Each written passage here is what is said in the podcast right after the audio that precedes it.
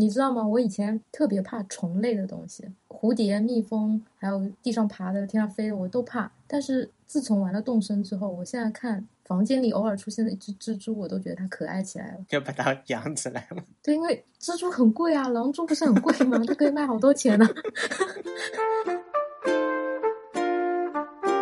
Hello，大家好，欢迎收听本期相对论播客。今天我们要聊的话题是《动物森友会》这个游戏。现在已经是二零二零年的五月十八号了，距离这个游戏发售已经整整过去快两个月了。从目前来看的话，这个游戏还是很火的。你说你上岛已经四十八天了，我想说，哇，上岛都四十八天了，嗯那你的岛应该很漂亮了吧？因为他跟我同一天生日的，提前一天过的，就是当天会让给岛主的，有这么个细节。这么好可能吗？可能很多人都没有发现这个细节，因为我刚好碰到。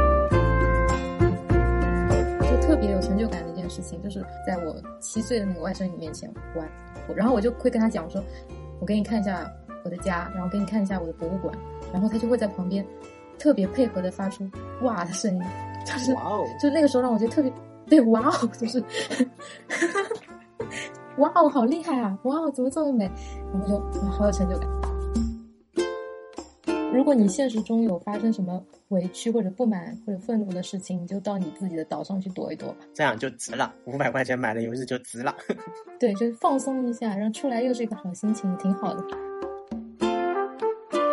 其实反过来说，动森它可能让我们在看现实世界的一些东西，也会眼光也会变得呃柔软起来。其实这也是一件好事情，就我们可以去发现生活中的一些美。以前可能快节奏的生活让我们忽视了这些东西啊，但是通过动森又让我们去注意起来。我觉得这是件好事。我觉得这个很重要，确这个确实是一件很重要的事情。对，